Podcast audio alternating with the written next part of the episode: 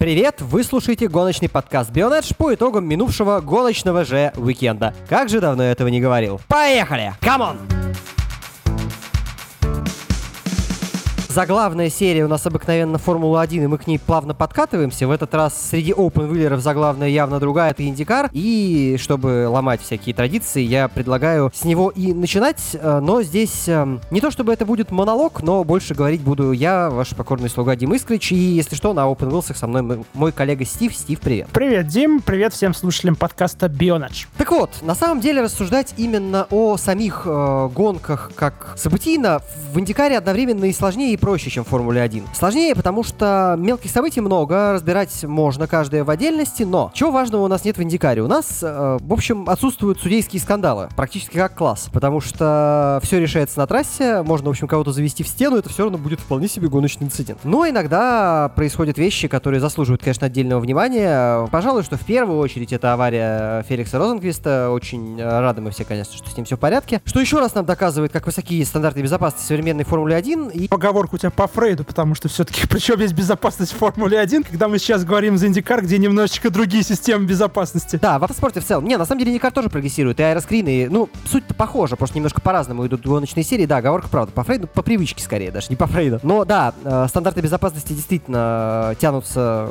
к звездам уже давно, и, в общем, это очередное доказательство. То есть, получается, на следующий же вообще день э, выписали Феликса из больницы, если я не ошибся с порядком новостей. Да, его отправили в госпиталь, ну, сначала в медцентр на трассе в Детройте, потом э, в больницу, и после этого выписали. Причем, на самом деле, практически для всех было удивлением, что сумел э, Феликс избежать каких-либо травм. Э, для примера, вот, чтобы было понятно, Алексей Грушко, который, в общем, известен тем, что пристально следит как раз-таки за американскими гоночными сериями, в первую очередь, он сразу после аварии прямым текстом сказал, что, скорее всего, там есть переломы ног, ну, переломы ноги, допустим, да, но в итоге отделался ушибами шведский пилот. Понятное дело, что пришлось ему искать замену на следующую гонку, и об этом ты потом еще расскажешь. Там была занимательная история с Оливер Маски. В целом, уже к следующему этапу Феликс будет готов. Да, и это, конечно, просто потрясающе. Кстати, если что, следующий этап в следующие еже выходные, так что рекомендуем посмотреть его, конечно же, с нами на Бионедж. So, по поводу безопасности, в общем, сказал, и по поводу Оливера Аски, раз уж ты перевел тему именно в это. Да, конечно, я помню легендарную шутку Алексея Попова про Тарса Маркеса и Дэймона Хилла. Ну, это действительно было здорово и хорошо. На 1 апреля прикинулся, что якобы там машине гонщика Минарди внезапно оказался британский ветеран в шлеме, он не в том, потому что, как бы, а как его быстро достать. Но Оливер э, Аскью, в общем, переплевывает всю историю, даже если бы это реально было. Потому что, так, ботинки Алекса Пало у него были, комбез Монтоя, а шлем, по-моему, самого Розенквиста, если я ничего не перепутал. И в этом удивительном наборе Оливер Аскью вышел на старт, и да, и нужно еще добавить то, что трассу он э, изучал пешком и в темноте. В общем, совершенно феерическое выступление, но я надеюсь, что как, хотя бы какое-то удовольствие от пилотажа он успел получить, потому что нормально устроиться по результату у него и шансов не было, но и сложилось все не очень для него во второй гонке. Теперь переключусь все-таки немного на победителей, а точнее на победителя первой гонки, потому что очень радостно за Маркуса. Да, готовились недавно мы в Индикаре радоваться за Романа Грожана, но вот получилось так, что из бывших формулистов э, первым победу одержал швед, и все равно это очень приятно. Ради таких эмоций, которые давал после финиша Маркус, стоит смотреть гонки, потому что я не берусь в точную цитату попытаться, но сказал что это в духе того, что предыдущий раз выиграл в детстве. Вот. Ну, либо в юности. Я не, не, не знаю, типа, какая формулировка была, childhood или другое слово, но, в общем, выигрывал, в принципе, Маркус Эриксон очень-очень давно, но при этом, э, скажем так, в нашем коллективе и в дружественном нам э, коллективе фан-формулы, в общем, всегда бытовало мнение, что Эриксон совершенно неплохой гонщик, и оказавшись в неплохих условиях, развившись в них, он э, добивается результатов все лучше и лучше, и будет только лучше для всей серии, для него самого, если он там к следующему сезону, например, соберется бороться за титул и справиться с этим. Я поздравляю Маркуса. Очень за него рад, хотя, признаюсь, да, за Грожана я радовался бы лично больше, но это просто супер. Хотя все могло сложиться очень по-разному. Но Индикар вообще чаще э, работает в историю, куда кривая вывезет и радует нас неочевидными результатами. Да, ну и надо понимать, что все-таки Эриксону для того, чтобы одержать эту первую победу, понадобилось три года, поэтому для Романа уж в дебютный сезон выигрывать было бы по меньшей мере странно да, учитывая историю и других пилотов, которые приходили туда из других серий. В целом, э, обе гонки в Детройте получились достаточно событийными, и тот же Грожан, о котором ты упомянул, отметился занятным фактом во втором заезде, когда, в общем, в очередной раз столкнулся с э, огненной стихией и даже за успешное тушение огня был потом награжден футболкой местной пожарной части, если я правильно понял. Ну да, особые отношения э, с этим видом стихии у парня, безусловно. Но в целом, на самом деле, ты сказал, что ему рано выигрывать первый сезон. Да нет, конечно, он объективно мог и не то чтобы должен был, но мог выиграть на дорожнике Индианаполиса. Я думаю, что шансы у него и по ходу этого сезона могут еще представиться. Горожана похоже, что светит вполне неплохая тоже карьера в Индикаре, и опять же, это можно только приветствовать. Ладно, бог с ним со второй гонкой, и она на самом деле, я не знаю, Вадиму вот она понравилась, мне она показалась чуть в целом скучноватой, да, были события, были столкновения, было что-то, но по меркам Индикара это скромно. И хочется обратить внимание на другое в результате, что впервые у нас образовался повторный победитель. Как неудивительно, первые семь гонок выиграли семь разных людей. И в чемпионате, хотя Пало лидирует, но там вообще все каждый раз, в принципе, может с ног так... Нет, нет, нет, Пало уже не лидирует. Не лидирует? Как раз-таки потому, что повторился победитель наконец-то в нынешнем сезоне. Пато хватило, да, очкового, так сказать, отставания, чтобы в итоге выйти на первое место. По-моему, с, одним, с преимуществом в одно очко он сейчас опережает Алекса, и многие фанаты уже начинают трубить о том, что Пато главный претендент на титул, и на самом деле, с точки зрения того, что его активно пытаются, я так понимаю, двигать в Формулу-1, да, все эти тесты, которые обещаны Заком Брауном, естественно, ему нужен титул, потому что только титул гарантирует ему получение суперлицензии. Скажу от себя, что мне как-то сомнительно, и как бы я не болел за того же Алекса Пало, мне кажется, что ему не удастся в этом году это сделать, и я все-таки пока еще ставлю на Диксона. Я только хотел спросить, что опять Диксон? Нет, ну я надеюсь, что будет у нас какое-то... Не то чтобы разнообразие, Диксон выигрывает не подряд, но хотелось бы увидеть э, все-таки кого-нибудь еще с титулом, а не Скотта, при всем моем прекрасном к нему отношении. Не знаю насчет Алекса Палоу, не знаю насчет конкретно Пату Уорда, но ведь на самом деле титул не титул, э, ему же только тесты обещали. Ну, получит он суперлицензию. Я не представляю себе расклада, в котором... Вот расклада, в котором Уорд получает место в F1, я себе вообще не представляю, это факт. Ну и давай не будем так откровенно. На самом деле, на, для сейчас для него самая важная задача, собственно, эту лицензию получить. Я вполне допускаю ситуацию, при которой, условно говоря, по истечению двухлетнего контракта Дэна Рикардо, учитывая, в общем, его не самые лучшие, мягко говоря, результаты, как бы он ни говорил, что он верит в то, что по щелчку пальцев все может вернуться на круги своя, вполне могут его заменить на того же Пато, учитывая, в общем, взаимоотношения Макларена в Формуле 1 и в Индикаре, и учитывая там, ну, они еще в, в принципе развивают все направления своей деятельности, потому что уже и в Экстремье там они собрались, и там и в Формулу Е собираются, в общем, такой межсерийный, получается, концерн у Маков. Да, не знаю уж, не распыление или это все-таки организация большая, но до какой степени. Ну, а насчет Пата Уорда, что ж, э, вообще это было бы, конечно, здорово, но я все еще в это несколько не верю. Во многом по причине, что вот эта тропа, которая ведет из Индикара в Формулу-1, несколько подзаросла в последнее время. Вот. Мы помним примеры и удачные, и неудачные, но были прецеденты. Сейчас это как будто бы сходит на нет, и, в общем, э, заокеанские лиги несколько, не то чтобы закрываются сами в себе, но вот обратного процесса. Из Формулы-1 туда переходят, а обратно пока нет. Хотя Пату Уорду лет, прежде всего, не так много, и, наверное, Стив отчасти прав. Всякое может случиться. Посмотрим, что там будет действительно через э, пару сезонов, когда у Дэна Рикардо истечет его контракт. Что до ожиданий дальнейших э, по сезону, я на самом деле думаю, что даже если не Палоу и не Уорд, то там, в принципе, плотность пока такая, что, я не знаю, кому угодно из первой восьмерки, я, наверное, не, не удивлюсь чемпионством на настоящий момент. В общем, если вы еще не смотрите с нами Индикар, то самое время начать с Road Америка в грядущие выходные. Тут надо сказать, что ты упомянул э, первую восьмерку. На самом деле, вот те новости, которые сейчас нам приходят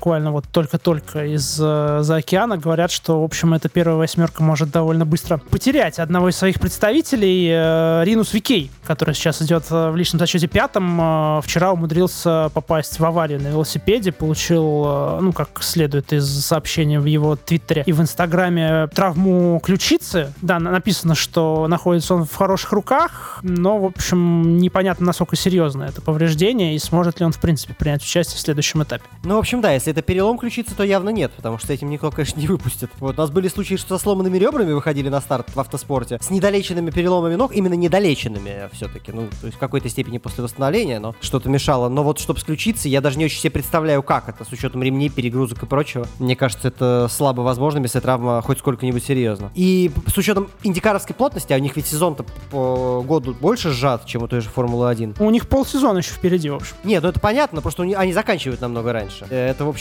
ну и плюс пропуск этапа это вообще ноль, это баранка. А в Индикаре с его очковой системой это крайне критично, и, конечно, если даже один этап пропустит Ринус, будет сложно, а если парочку, то ну, практически фатально для шансов на титул именно. Но, с другой стороны, у него еще все, тоже все, в общем-то, впереди. В конце концов, он же первую победу вообще в этом сезоне одержал, свою. Так что самое-самое начало. Пожелаем здоровья и восстановления. Вообще, что-то велосипед у нас с травами ассоциируется в последнее время больше, чем автогонки. Не кажется ли тебе это тенденцией, Стив? На месте руководителей команд я бы, в общем, задумался, а стоит ли выпускать в дорожные условия гонщиков на велосипедах и не ограничиться ли, ну, не знаю, либо внутренними какими-то закрытыми треками, либо действительно велотренажером. Хотя понятное дело, что того эффекта, как живой велосипед, он не даст. Да, от подъема и так далее, но могу тебе сказать, что на самом деле раз... ну, разница есть, но она не так существенна, потому что, может полюбопытствовать, я не знаю, в каком там сейчас состоянии работает ли он, но просто по годам статистику смертей, и я не шучу, на велотреке в Крылатском. А он как бы велотрек, поэтому велотрек проблемы не решит,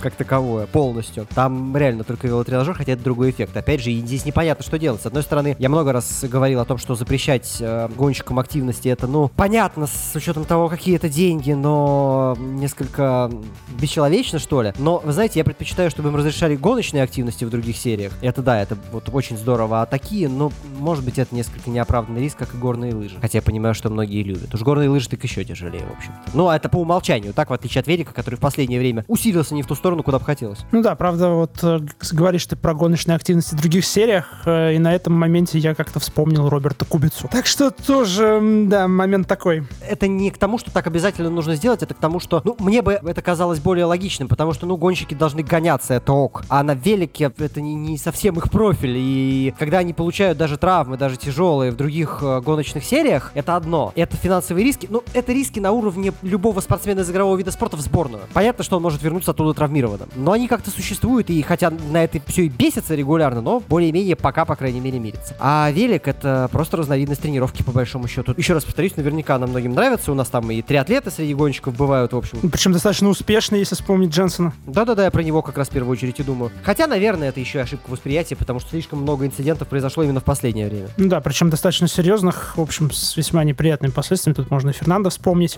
Занарди. Это другой велик, но это велик. Хотя, опять же, в случае с Алексом это скорее, ну, такой несколько неправильный, может быть, пример, учитывая, что тот велик стал его профилем. Он все-таки двукратный паралимпийский чемпион по этому виду. Это про ошибку восприятия и логический ряд уже. Ладно, что-то мы о грустном, а Индикар-то вообще неплох. Э, Все, что базово хотелось упомянуть, я упомянул. И я думаю, что мы все-таки переходим к э, короночке Стива, а именно к молодежкам, э, в частности, в конкретике, к немецкой Формуле 4, которая тоже в минувшие выходные была.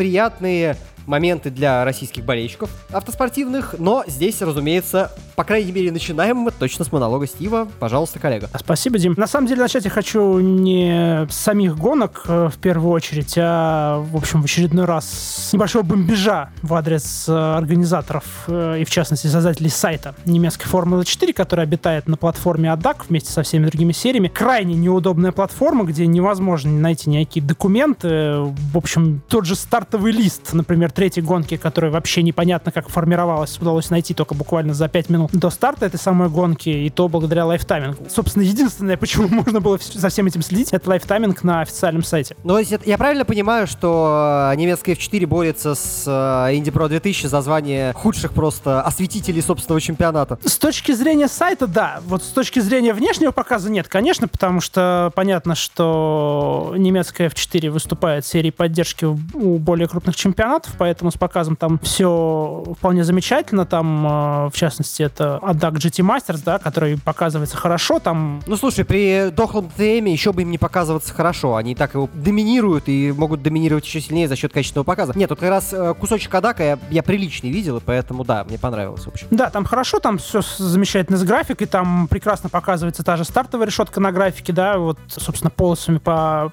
всему экрану, да, это действительно очень удобно. Но вот конкретно сайт, где невозможно найти ни регламент, ни правила проведения, ни правила формата соревнований, ни там протоколов, э, штрафов и прочее, это все там найти невозможно. Плюс еще подлагивает английская версия сайта, но благо, что немецкая, слава богу, работает нормально. Ну, это вот такие организационные моменты. В целом же этап получился действительно очень веселым. На Red Bull ринге, в общем, трасса благоволила к огромному количеству борьбы, причем на всех этажах, и в хвосте, и в середине середине пилотона из-за лидерства. Даже несмотря на то, что у нас э, первые две гонки прошли, в общем-то, по знакам доминирования Оливера Бермана, он бы, наверное, и третью выиграл, если бы не сошел после аварии с э, напарником. И в целом, вот просто мы достаточно сказать, что у нас на подиуме побывало, ну, сейчас вот, чтобы не ошибиться, 7 человек. Причем даже 8, потому что Леонардо Форнароли успел подняться на подиум во второй гонке, при том, что выступал вне зачета. И это, кстати, тоже еще к вопросу об организационной структуре, потому что только после первой гонки мы выяснили, что аж две команды здесь выступают на гостевом расписании. Это Йенсер и Арен Линкс в полном составе. И это ты еще подиум отдельный выдвинутый для новичков не считаешь? Нет-нет-нет, а подиума отдельно выдвинутого для новичков там не было, там просто победитель за счет новичков поднимался э, вместе со всеми победителями. Я про вот эту ступеньку отдельную, я просто немножко некорректно выразился. Да, вот про эту приставную такую тумбочку. Тут вышло так, что на эту приставную тумбочку каждый раз ставился один и тот же человек, и так уж получилось, что этот же человек еще и живой подиум завоевал. В третьей гонке это Никита Бедрин, который наконец-то переборол все свои проблемы итальянского чемпионата. Да, в первой гонке до очков не добрался, но при этом в зачете новичков он э, просто доминирует. Не сказать, что у него там было бы много соперников, просто чтобы было понятно, на втором месте идет Майя Веук, бельгийка, которая, собственно, приехала трижды второй, при том, что была 15, 16 и 9 на финише. И, в общем-то, как раз-таки та проблема с э, гостевыми гонщиками, она и породила эту проблему с новичками, так же, как и породил эту проблему тот факт, что одна из команд по неизвестным до сих пор причинам не заявилась на первый этап, команда Адак Берлин Бранденбург, которую все, в общем-то, очень хорошо и прекрасно знают в младших сериях под названием Мюке. Вот они в составе Джоша Дюрксона, Эрика Суниги и Йонаса Рида на этап в Red Bull Ring не приехали. Уж не знаю, может быть, коронавирус там помешал или еще что-то, но вот Йонас Рид как раз-таки назывался вторым претендентом на титул среди новичков. Главным соперником Никиты Берина должен был стать. Мне так хочется позанудствовать на копеечку, потому что я услышал Сунига, но я полагаю, что он же Зунига наверняка по языковым вещам или нет. Ну, мексиканец, возможно, и Зунига. Я просто по старым футбольным аналогиям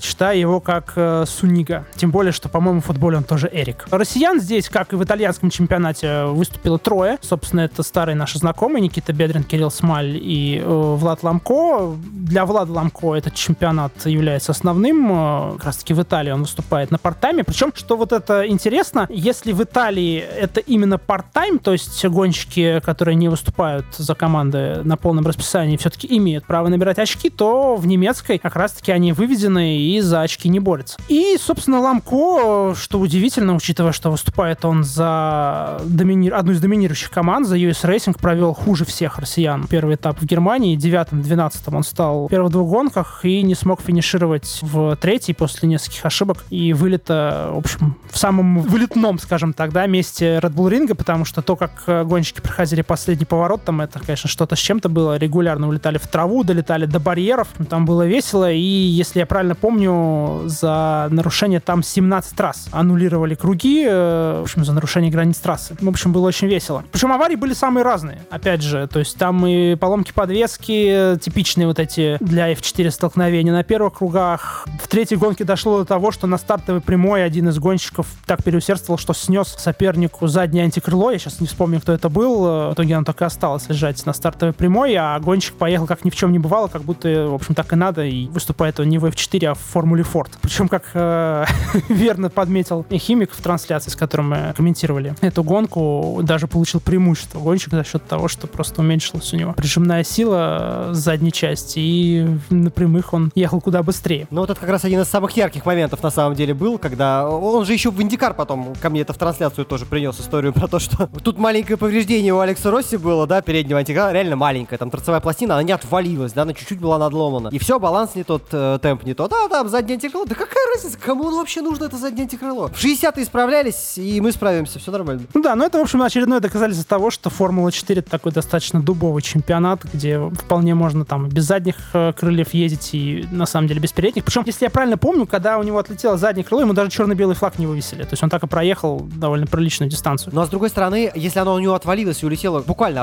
отцепилось от машины, то зачем ему показывать черно-белый флаг? Что ему устранять? Если он никому не мешает, то пусть едет. Ну, все-таки машина разбалансирована в определенной степени. Это стало видно там где-то через 3-4 через круга, когда все-таки начали его обгонять, и просто было тяжело. Ему банально было очень тяжело держать машину в поворотах. То есть там действительно было очень, очень тяжко. Но черно-белый флаг в большинстве случаев показывают, по крайней мере, вот то, что я помню за, ну, долгую достаточно уже свою автоспортивную историю. Черно-белый флаг — это история про то, когда что-то может отвалиться или кого-то ударить, или как-то вот таким образом помешать. А если ты едешь без крыла, ну, едь себе, в принципе. Подобные случаи без переднего антикрыла-то бывали вплоть до Формулы-1, просто в другие года. Тогда были другие передние антикрылья, но само по себе это не повод. Это, в общем, факты довольно непреложные. Держится? Ну, пусть держится. Вот пишут, видишь там в чате, да что там и без машины можно ездить. Немножко флинстонов летает у нас просто в этот подкаст. Берман э, крайне уверенно проводит, в принципе, весь нынешний сезон. Он отметился уже сейчас на старте гоночного года буквально-таки уникальным достижением, потому что выступает он в этом году аж в трех чемпионатах, в итальянской и немецкой Формулах 4, причем и там, и там лидирует, и в британской Формуле 3, и в каждом из чемпионатов он заезжал на подиум. Причем в британке он идет э, вторым в личном зачете. Парень второй год в F4, в принципе, уже... Ну да, я знаю, что он не дебютант, он опытный в прошлом году гонял. Да, в том году он приехал на отдельные этапы в итальянскую F4, причем умудрился даже одержать победу в Валилунге. И, в общем, довольно неплохо себя показал э, в немецком чемпионате. Там у него была победа, и там же у него было еще два подиума. И, в общем, седьмое место, учитывая тех людей, которые выступали в Германии, это действительно очень хорошо. Там Джоан Эдгар с Джеком Кроуфордом разыгрывали титул, плюс Элиас Сеппанин, тоже известный, и вот Тим Трамнец, Виктор Бернье и Джошуа Дюрсон. Вот вся эта компашка, она вместе с Владом Ламко и Кириллом Смалем перебралась и в этом году в, в Германию и в Италию. Ну и, в принципе, на самом деле Бермана действительно называли одним из главных фаворитов нынешнего сезона. Еще на тестах он показал, что с темпом у него все замечательно. Крайне он был расстроен аварией. То есть это вот, если кто-то помнит, э, вот эти кадры замечательные этого и прошлого сезона Макса Ферстаппина. Вот примерно точно так же Оливер сидел около своей машины после аварии в третьей гонке, переживал. Но он остался лидером, на 5 очков, правда, всего опережает э, Люка Браунинга. Ну и в целом э,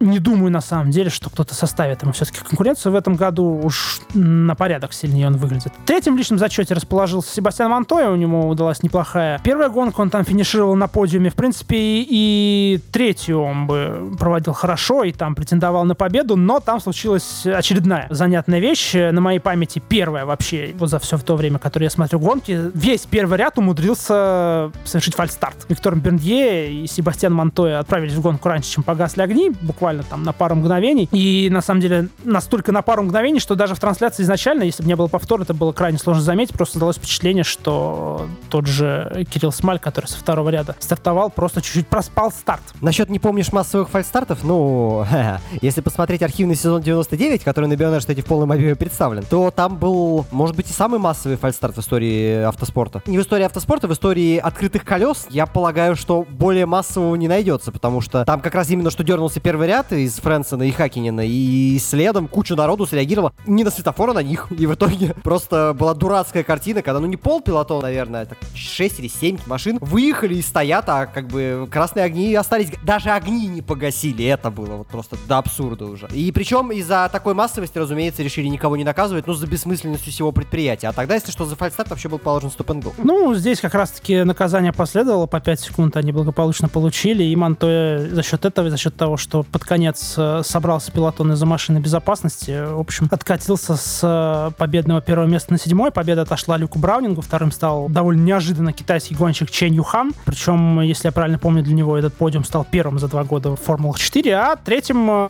фактически финишировал по протоколу Никита Бедрин. На самом деле он стал четвертым, Хан третьим, а вторым э, финишировал Форнароли. Нет, прошу прощения, не Форнароли, а Франциско Браски из Арен Линкса, также выступавший в не зачета. Вот как раз-таки он за тот самый снос заднего антикрыла получил, дай бог памяти, прайс по питлейну, который трансформировался, да, который трансформировался, ну, как бы он получил его слишком поздно, отбыть его не получалось. 30 секунд он получил. Так что да, была такая история. В итоге на первый же подиум в своей карьере в европейских формулах приехал и Никита Бедрин. Что ж, это был э, весьма занимательный рассказ о немецкой Формуле 4, но он был бы не полным, если бы мы не вспомнили о чудовищной довольно ситуации в графике, которая произошла. И это было очень смешно. Когда у всех... Ну, это, по-моему, только на подиуме же так склинило, что все обладатели подиума стали немцами внезапно. Это было на подиуме первой гонки, когда, да, действительно всех покрасили в немецкие флаги в графике. И это было еще в, после финиша в графике, собственно, итогового протокола. Там вообще все были немцами, да. Прекрасно. Я, ты знаешь, мог бы об этом пошутить, но боюсь, за такое нынче банят. Мы не в Твиттере сейчас с тобой. Что ж, ну а на этой юмористической ноте, я думаю, что мы завершаем. Этот не очень длинный, но и гонок было меньше, чем мы привыкли. Блок открытых колес и перемещаемся в прекрасный мир спорткаров с Кириллом Мешковым. Астиву большое спасибо за интересный рассказ. Да, спасибо. Передаю слово коллеге.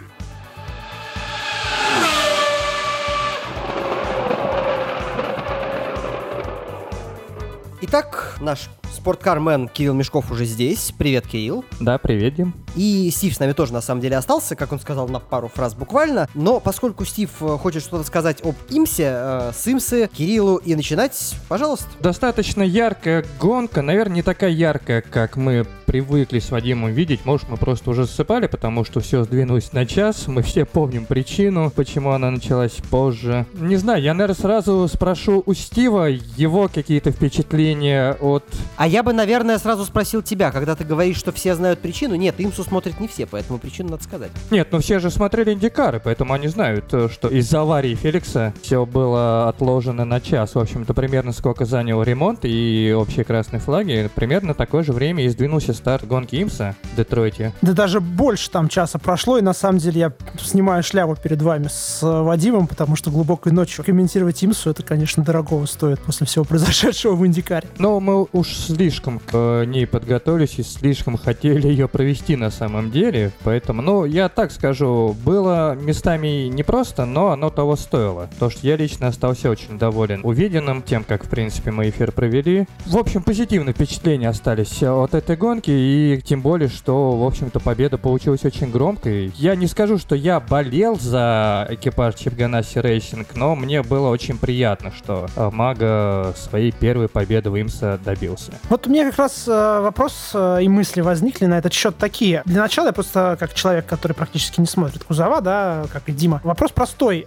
Насколько близки машины внутри высшего класса Имса? То есть, возможно ли там ситуация, что победит любой? В целом, да, возможно, потому что, во-первых, сразу нужно понимать и напомнить э, тем, кто забыл, рассказать тем, кто не знал, что в основе прототипов Дейтоны лежат автомобили LMP2. И в целом э, сейчас там представлены три конструктора. Это на- в основе которой лежит Орика, сильнейший спорт-прототип LMP2. В общем-то, если вы посмотрите чемпионат мира, там LMP2 это фактически монокласс. В основном все выбирают Орику. Это Cadillac, в основе которого лежит Далара. И я не знаю, кто-то говорит об этом даже официально, кто-то говорит по слухам. Я не находил информацию, только упоминания. Привет. Сперва конфетно-букетный.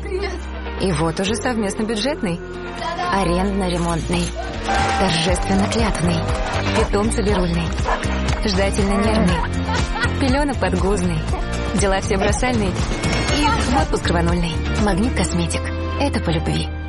Что в принципе проект Далара в Олимпии 2 был заточен под Кадиллак именно в прототипах Дейтона, и поэтому Кадиллак, в общем-то, является одним из сильнейших и успешных прототипов Дейтона вот 17 года, когда вот это новое поколение пошло. Mazda брала в основу очень слабое шасси, которое, в принципе, вообще практически не прижилось за все вот это время 17 года, ралли и Multimatic, там общий такой проект двух конструкторов. Но, тем не менее, и силами Multimatic, и силами команды Yost, которая помогала Мазде потом, вот после провала 17 года, потом вот 18-19 год, о, известный и успешный немецкий коллектив э, Гроза Лиман, одна из лучших, в принципе, команд в истории спорт-прототипов, с совместными усилиями доработали, дотянули автомобиль Mazda и пошли победы, пришел успех и в гонке на длинную дистанцию. Поэтому, в общем и целом, можно сказать, что скорее автомобили равны, но я отмечал это и в трансляции, пока мы с Вадимом вели гонку, что, ну, чуть-чуть, я все-таки думаю, впереди как раз Кадиллак э, с Акурой, и все же вот Mazda, пусть и очень много отыграла, но полностью, наверное, закрыть э, это отставание, я думаю, так и не удалось. Поэтому в целом, да, в целом э, победить может любой, но дальше некоторые различные факторы, ну и плюс у Mazda небольшое-небольшое отставание. По факту мы получаем монокласс, который не монокласс, да, учитывая, что способны гонщики друг с дружкой бороться на машинах совершенно разных, да, у нас три производителя, как ты сказал. И в этой ситуации приходит э, пилот из э, Формулы-1, Кевин Магнусон, которого, в общем, считали, ну, скажем так, по меркам Формулы-1 выше среднего, и выигрывает гонку в э, дебютный сезон. Ну, понятное дело, что в экипаже, не сам по себе, но все же. И параллельно же с этим у нас в Детройте побеждает Маркус Эриксон, которого, в общем, в принципе, в Формуле-1 многие загонщика не считали и расценивали его как рента-драйвера. У меня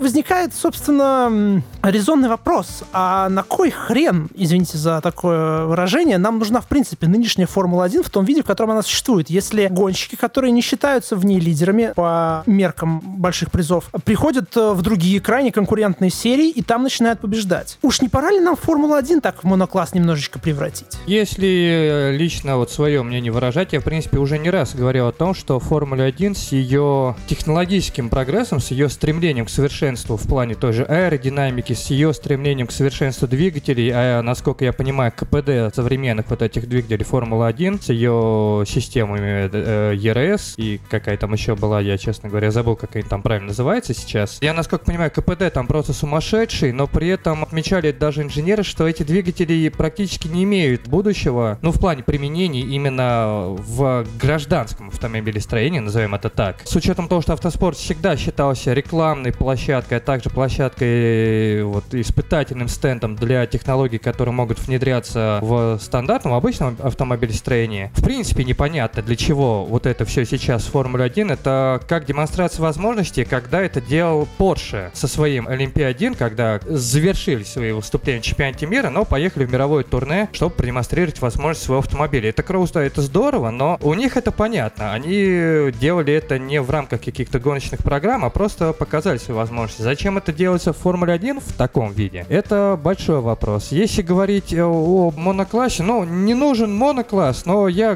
говорил всегда, что текущей Формуле 1 нужен шаг назад. Шаг назад вот э, в плане ее технического развития. Может быть, э, найти какой-то лучший баланс, чем это реализовано в Индикаре, где общее э, шасси Далары, но при этом есть, во-первых, два производителя двигателей, есть какие-то свои фишки. Я так понимаю, шасси, но при этом аэрообвес строит производители двигателей, если я не путаю, но, по крайней мере, я слышал, что было так. До конца я близко не знаком все же с особенностями Индикара. Но попробовать может несколько развернутый вариант, но реализовать что-то более упрощенное, чтобы можно было видеть нам более плотные гонки. Ну, даже вот, да, на тему аэродинамики, как часто это отмечается в репортажах, часто отмечается в статьях, что машины просто не могут вплотную преследовать друг друга. Замечательно, что автомобиль обладает таким э, уровнем э, прижимной силы, но если это не трибьют, как было у Porsche, который просто покорял мировые трассы чисто для себя, а если здесь речь идет о гонках и о борьбе, о шоу, которое, в принципе, все хотят видеть, то зачем это настолько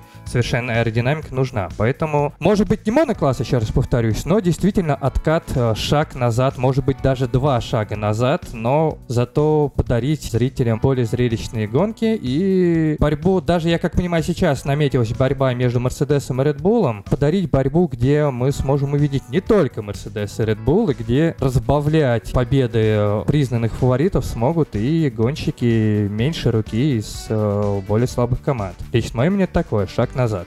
Он э, просто необходим жизненно. И второй вопрос, который из этого вытекает, потому что помимо вот этих двух товарищей, у нас же, я так, если правильно помню, в эти выходные в кузовах еще и Антонио Феликс Дакошта в своем классе победу одержал. Могу не помнить, да, в силу того, что за кузовами слежу несколько меньше. И вопрос такой, мы очень много спорим, и сидя там на диване, да, и среди болельщиков, на тему того тезиса, что в Формуле 1 выступают сильнейшие гонщики планеты. Я бы расширил этот тезис немножечко до фразы, что сильнейшие гонщики планеты выступают в европейских формулах. Ты согласишься, что прошедший уикенд подтвердил эту тенденцию? У нас выиграли, собственно, выходцы именно из европейской лестницы. А, ну, если говорить чисто про европейскую лестницу, ну, наверное, здесь нет особого смысла спорить. То есть, если мы берем а, ключевые какие-то континентальные, скажем так, региональные чемпионаты, то, конечно, мы видели и победы того же Баттона в Супер GT, когда он туда приходил. Там же э, получал свой титул и Хейки Ковалайнен. Если говорить про азиатский регион. Если говорить про американский регион, это утверждение тоже, я согласен, справедливо, но единственное, что если говорить именно про Северную Америку, это настолько специфические гонки по-своему. Они по-своему интересны и обособленные, в общем-то, мне кажется, от э, мирового автоспорта. Если азиаты все-таки стремятся быть э, кем-то похожими, э, сравнимыми с Европой, по крайней мере, то, что я видел по Super GT и по позывам организаторов расширять горизонты, но они это делали очень странно, но это сейчас очень не тема для текущего выпуска. Но американцы, мне кажется, просто с другой стороны особо и не засматривались на Европу, им несколько поливать, что происходит там. Думаю, уровень гонщиков здесь э, не так силен, если говорить именно не про гражданство, а про тех, кто имел опыт э, в европейских формулах, э, младшей формулы и Формуле 1 непосредственно, и тех, кто выступал только в Северной Америке. Но, с другой стороны, есть свои самородки в Северной Америке. В целом, да, я соглашусь э, с твоим утверждением, что европейский уровень, ну, и это, в принципе, наверное, в какой-то мере ожидаем. Европейский уровень все-таки будет повыше в силу различных э, факторов. Ну, и я бы просто вот именно добавил, что здесь есть североамериканская специфика, которая тоже свой отпечаток какой-то накладывает. То есть, ну, север- североамериканцам в какой-то мере еще и немножечко все равно. Поэтому получаем вот такую картину. Ну, лично, опять же, мое мнение, мой взгляд на вот э, все это происходящее.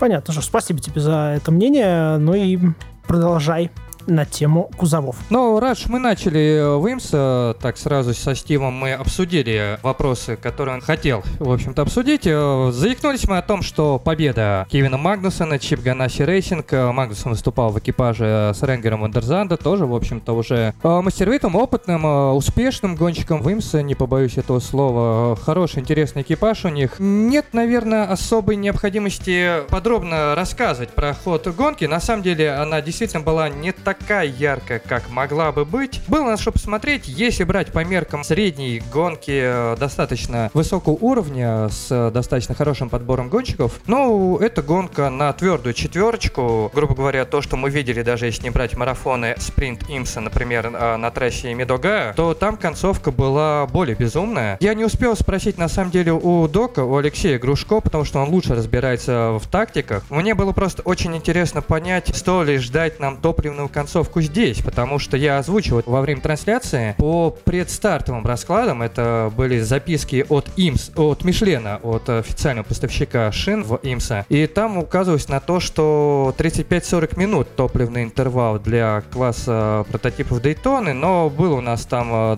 примерно 10, по-моему, минутный отрезок э, в первой половине гонки с автомобилем безопасности. В итоге все пошли на один пит-стоп. И мне, в принципе, интересно понять, ждала ли нас э, при такой стратегии топливная концовка или нет. Мы видели в концовке борьбу между экипажем Chip Ganassi Racing и экипажем Action Express Racing на Кадиллаке. Это два бразильца, два Филиппе, Пипа Дерани и Филиппе Нассер. Кстати, еще один гонщик, знакомый, я думаю, как минимум уж поклонникам Формулы-1. И можно было наблюдать, как разрыв сокращался до нескольких десятых и нарастал вновь заметно больше, чем до секунды. Вспоминая, опять же, финиш на трассе Медогаю, там э, уже после гонки Нассер э, рассказывал о том, что он э, в какой-то момент отстал, потому что как раз топливная концовка, он экономил топливо для финального рывка. Было интересно понять и увидеть, в принципе, ждет ли нас что-то такое в этой гонке. Не успел я озвучить этот вопрос доку, может быть, потом он мне все-таки ответит, я, честно говоря, позабыл просто это спросить. Не увидели мы этот ответ в гонке, потому что у нас в самой концовке опять был э, режим желтых флагов, и поэтому рестарт прошел, скажем так, более гладко. Но, тем не менее, вот такая вот тоже,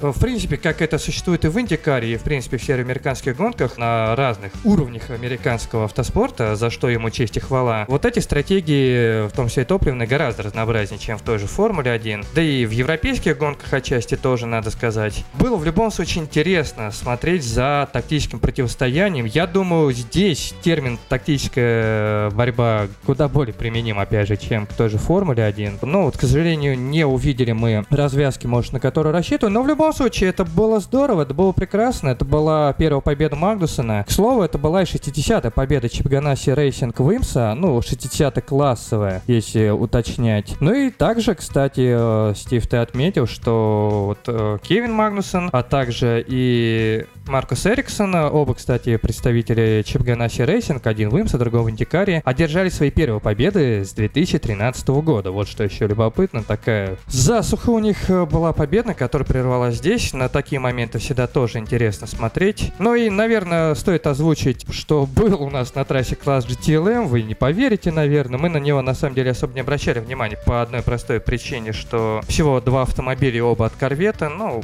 все мы знаем ситуацию с э, техникой GT. В IMSA она выступает под названием GT Limana, что класс э, потихоньку умирает. В IMSA так все вообще очень тяжело, потому что Porsche там остался с одним участником, но эта команда в эти выходные выступала в 8 часах Портимана в рамках э, этапа чемпионата мира по гонкам на выносливость. BMW у нас остался только как участник самых протяженных гонок, а это всего 4 этапа в сезоне. Ну и вот Корвет так в одиночку показательное выступление, что называется, продемонстрировал. Может быть, это было где-то местами интересно, может, это больше интересно было поклонникам Корвета, но в целом, конечно, несколько грустно на это было смотреть, но отметим, что Томми Милнер и Ник Тенди одержали победу в GT Римана. В GT Дейтоны победную засуху, такую же, какой страдали Магнусен и Эриксон, но не настолько, правда, протяженную, прервал Audi, производитель, который в гонке был представлен дебютантом, э, пришедшим на повышение с гонок GT4 имса, команда Carbon Motorsports, Ричард Хейстанд и Джефф Уэстфолл со старта, с пола, в общем-то, провели успешную, уверенную гонку, но, но это все было вплоть до уже постфинишных событий, когда за нарушение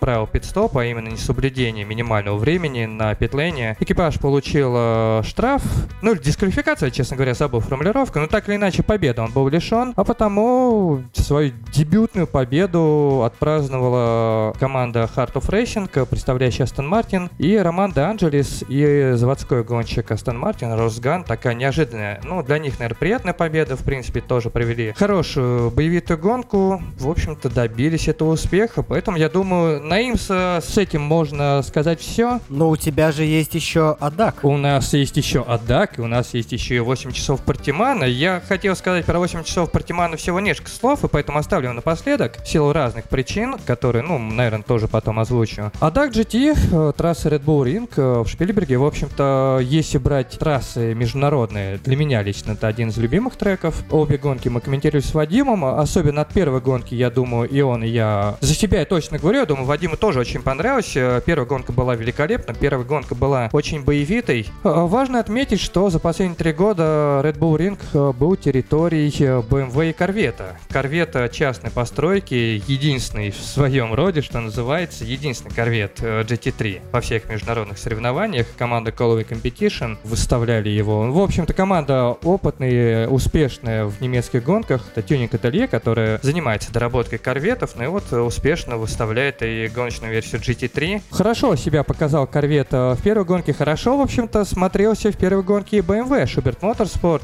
Претендовали они на победу, ну, по той простой причине, что стартовали они с поул-позиции, они не выиграли квалификацию, они стали вторыми. Мирко Бартолотти и Альберт Коста из Grasser Racing Lamborghini, команда, которая совмещала уикенд в ADAC GT и IMSA как раз, показали быстрейшее время, но в силу того, что еще из событий в Ошерслебене на стартовом этапе сезона ADAC GT экипаж вынес штраф, плюс 5 позиций к своему результату в квалификации, поэтому с лучшим временем по итогам от квалификационной сессии стартовали не только шестыми, совершили, э, к слову, отличный прорыв на своей домашней трассе. Grasser Racing — это коллектив из Австрии. В общем-то, это был красиво, это был интересный зрелищный прорыв. Э, поднялись на второе место, но первенствовали, в общем-то, тоже не они. Точнее, первенствовали, простите, тоже не они, первенствовали тоже не гонщики BMW, которых я успел озвучить. Команда Шуберт Моторспорт, э, заводские гонщики баварцев, Еса Крон и Ник Лоли. Всего 10 минут, даже меньше провели на трассе, но проблема, которую так до конца до сих пор не удалось установить в команде, которую они будут решать на неделе, вывела их из борьбы.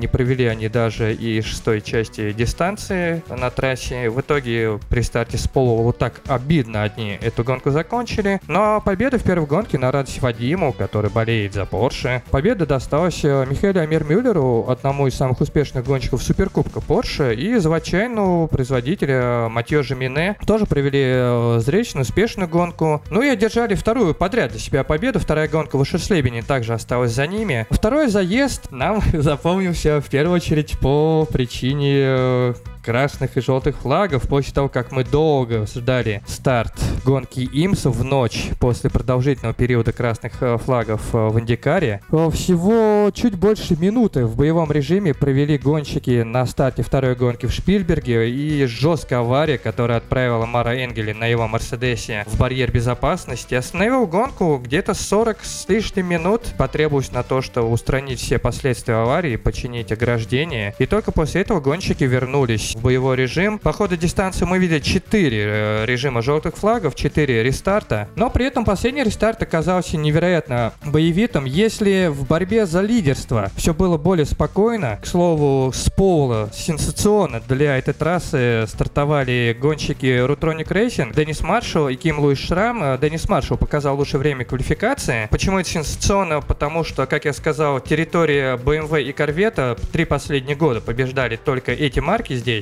При этом Audi звезд с неба не хватало в Шпильберге в принципе. И потому даже какие-то высокие финиши и финиш на подиум для производителя это уже успех, э, о победе речи никогда не шло. Но вот Денис Маршалл показал отличное время, но были поздние красные флаги в квалификации, поэтому возможно, что были бы улучшения, но слагательного наклонения время, как мы знаем, э, не терпит. В итоге блестящий, в общем-то, результат от Маршалла, но уже на старте гонщик Корвета, гонщик команды Коловый Competition, принимавший старт со второго места, Марвин Киргёфер, успешно принял этот самый старт, уже в первом повороте пошел в атаку, и к тому моменту, когда Мара Энгель уже вылетала в барьер безопасности, и судьи готовились вывесить красный флаг, Киргёфер был уже впереди, поэтому уже самый первый рестарт он принимал лидером, и в лидерах, в общем-то, экипаж остался вплоть до самого финиша. Джеффри Шмидт, принявший управление, также уверенно выиграл свои рестарты, при этом Ким Луис Шрам и Денис Маршалл были близко, то есть темп Ауди все равно сохранялся, они не отстали безнадежно, но закончили гонку вторыми, это тоже хороший результат для них, наверное, обидно при старте с Поула именно так завершить эту гонку, но все равно. Хороший результат, в целом я думаю, они довольны. На финальном рестарте, это вот был у нас уже финишный спринт, по-моему, на два круга, было очень зрелищное сражение между двумя гонщиками Grasser Racing на Ламборгини, Рольфи Найхен и Мирко Бартолотти, и Ник Елоли из как раз Schubert Motorsport на BMW. Очень ожесточенная борьба за третью позицию, в которой, в общем-то,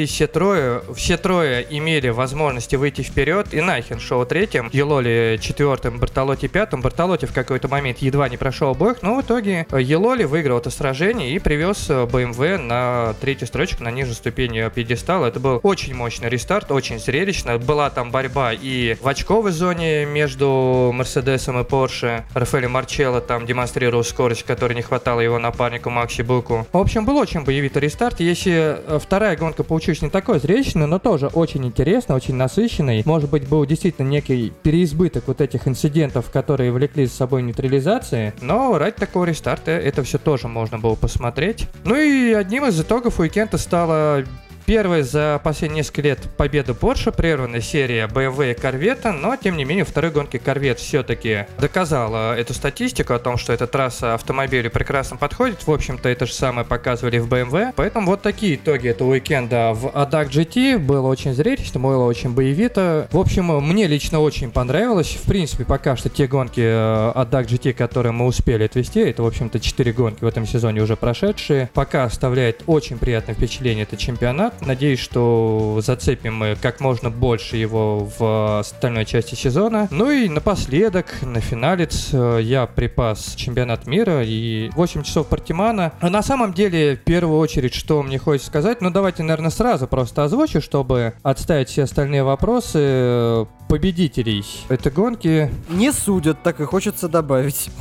Э, не судят, но Toyota успела она, в общем-то, поиграться и в командные приказы. Так, совершенно я только потерял, да, вот секундочку, шпаргалочку перед глазами, чтобы ничего не перепутать, потому что седьмой и восьмой экипаж там, как всегда, играли свои внутренние игры. Себастьян Буеми, Кадзуки Накадима и Брэндон Хартли, восьмерка Toyota в этот раз первые в марафоне 8 часов Партимана. Ну, соответственно, вторая Toyota, Майк Конвей, Камой Кабаяси и Хосе Мария Лопес, седьмой экипаж, стали вторым в этой гонке гонки, что меня просто возмущает, я на этом застрял внимание во время трансляции. Меня очень удивил Носик, когда я читал еще после старта сезона, э, после марафона 6 часов СПА, Альпина, как э, я думаю, многие знают, кто следят за чемпионатом мира, выставляет не гиперкар Лимана, а гиперкар у нас, у, у нас уже дебютировали, Toyota выступать вместе с ними. Э, на этом этапе к ним присоединился и Гликенхаус. Не слишком успешно, мягко говоря, ладно уж я совсем забавляю удар. Конечно, этап не получился, но понятно, что для команды сейчас важно набирать опыт. По сути, для них это были продолжение тестов, но уже в таком боевом режиме. Вот, Альпин выставляет Олимпия-1 от э, команды Рибион. Было очень э, много вопросов на тему того, как это все добро будут, в общем-то, балансировать. А важно понимать, что гиперкары появились как развитие темы прототипов, но как раз тем самым шагом назад, о котором я говорю в контексте Формулы-1, снижение затрат, соответственно, это и некоторое замедление техники. И получается очень много вопросов, вопросов больше, чем ответов на самом деле, потому как Альпин столкнулся с проблемой слишком маленького бака топливного, что вынуждает их идти на большее количество пидстопов, и даже с учетом а, всех попыток уравновесить э, технику, прототипы Лимана первые, точнее Олимпия-1 так называемые, они все-таки по уровню производительности заметно превосходят гиперкары Лимана, поэтому они нагружены дополнительным весом. Ну, соответственно, пытались уравнивать путем мощности двигателя. И в целом по гонке по дистанции можно было увидеть, что Альпин по темпу дает вполне бой Тойотам такой задушенный, но вот эта вся проблема менее вместительного топливного бака, по сути, обрубает всю интригу на корню. И то есть э, было моменты, где Альпин, наверное, мог за что-то попробовать зацепиться, и сами они признают, что в остальных гонках нужно уповать на фактор уже внешний, который от них абсолютно не зависит, такие как э, вмешательство автомобиль безопасности соответственно, подгонку стратегии, если это возможно. Но здесь просто вопрос стоит в том,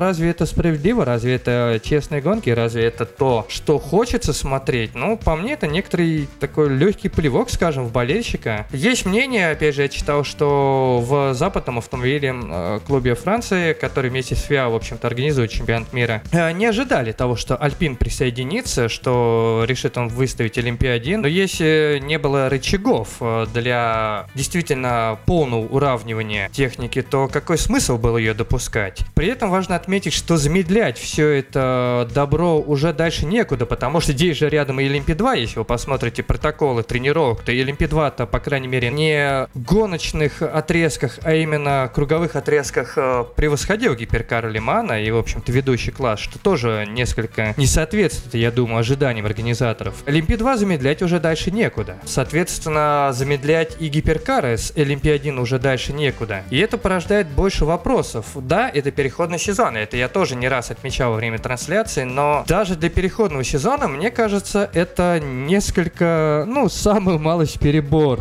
назовем это так. Я, в принципе, не поклонник и не сторонник э, чемпионата мира. Ну, у меня есть свои предубеждения, что чемпионат мира, там, где ФИА очень близко, это всегда превращается несколько не в то зрелище, которое хочется видеть на гоночной трассе. Поэтому одна из причин, почему я не слежу плотно за чемпионатом мира. Ну и, конечно, этот сезон как переходный, да еще вот с такими очень странными стратегическими от организаторов решениями, оставляет больше вопросов, нежели желание за этими гоночными событиями следить. Но, правда, справедливости ради отмечу, те час с небольшим до старта гонки от DAC GT, который мы провели вместе с Вадимом, смотрелось все достаточно бодро и, в принципе, интересно. Есть к чему там присмотреться, есть зачем последить. Это и борьба в LMP2, это и борьба в младшем классе GT, а именно GTM Поэтому я не хочу сказать, что чемпионат мира стоит закапывать, но скажем так, э, все такие многоклассовые соревнования интересны в первую очередь э, в тот момент, когда есть э, борьба такая плотная, насыщенная и представительная борьба за победу в абсолюте, борьба за победу в ведущем классе. Если таковой борьбы не наличествует, то, конечно, даже при всей моей любви к наблюдению за младшими классами, это уже несколько снижает, ну, скажем так, градус веселья. Ну и напоследок, итоги самого марафона. Я озвучивал победителя в абсолюте. Победный дубль роль также у нас и в LMP2 команда Jota Sport и победа в гонке за 38-м экипажем. Энтони Дэвидсон, Антони Феликс Дакоста, уже упомянутый, э, Роберто Гонсалес. Э, в GTE Pro Джеймс Каладо, Александр Пьер Гвиди при победном дубле Феррари стали лучшими. Феррари AF Corse. Феррари первенство у нас и в младшем классе чемпионата мира GTM. Команда Cetilar Racing и Роберто Лакорте, Джорджио Сенаджиота и Антонио Фуока, тоже небезызвестный знакомый нагонщик. Но вот такие вот итоги у нас уикенда спорткаров. Следующий уикенд тоже идет плотный, не могу пока сказать, э, в какой мере удастся его охватить. Надеюсь, что получится что-то показать. Там, кстати, к слову, и старт э, ДТМ, не знаю, воскрешение это из мертвых, или же мы будем, э, точнее, можем включить заглавную тему из сериала «Ходячие мертвецы» именно под нее смотреть эти две гонки в Монце. Посмотрим. Я думаю, даже если не удастся нам показать все, что хочется серии Bionedge, в любом случае мы сможем обсудить это также в подкасте, потому что я постараюсь обязательно все это переварить, чтобы было о чем рассказать. Так что, в общем-то, у меня на этом все. И едва ли не впервые, а может быть и впервые в истории подкаста Бионедж, блок спорткаров стал больше блока открытых колес. Впрочем, ничего плохого в этом нет. Событий-то, которые мы обсуждали, в принципе, в мире гонок э, спортивных автомобилей э, было несколько больше. Спасибо большое, Кир, за интересный рассказ. Ну а на сегодня наш рассказ о минувшем гоночном уикенде завершается. Оставайтесь на Бионедж, а я напомню, что наши уважаемые доны могут вот прямо сейчас, когда я это говорю, придумать в комментариях в чате название для этого выпуска, которое э, скоро увидят все. Всем спасибо за внимание и до скорой встречи на очередных гоночных выходных. Пока.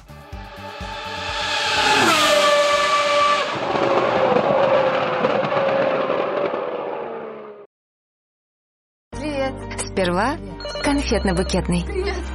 И вот уже совместно бюджетный. Арендно-ремонтный. Торжественно-клятвный. Питомца-бирульный. Ждательно-нервный. Пеленок-подгузный. Дела все бросальные. И отпуск рванульный. Магнит Косметик. Это по любви.